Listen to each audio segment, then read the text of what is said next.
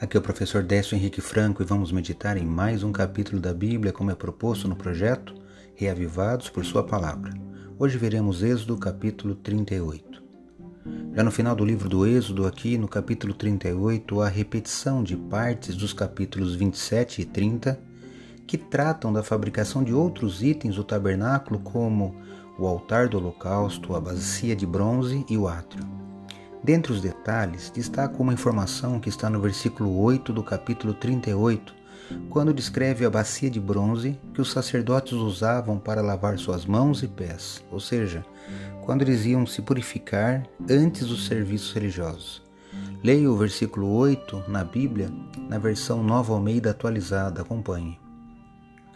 Fez também a bacia de bronze, com o seu suporte de bronze, dos espelhos das mulheres que se reuniam para ministrar à porta da tenda do encontro. Êxodo capítulo 38, verso 8. Algumas curiosidades. Os espelhos naquela época eram feitos de bronze muito bem polido. Eram abundantes no Egito e as próprias mulheres de lá os faziam para usá-los. As mulheres israelitas também tinham esses espelhos e os levaram em oferta de cobre ou bronze para a fabricação do altar e da pia.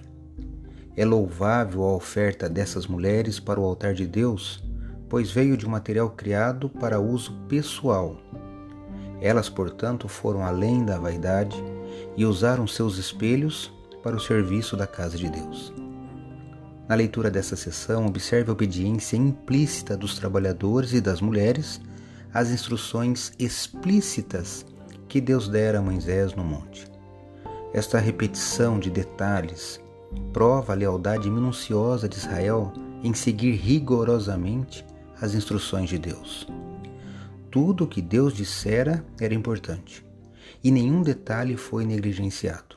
O registro é testemunho da obediência perfeita de Israel a esse respeito. Precisamos também observar e seguir a vontade de Deus. Pense nisso. Leia hoje Êxodo, capítulo 38.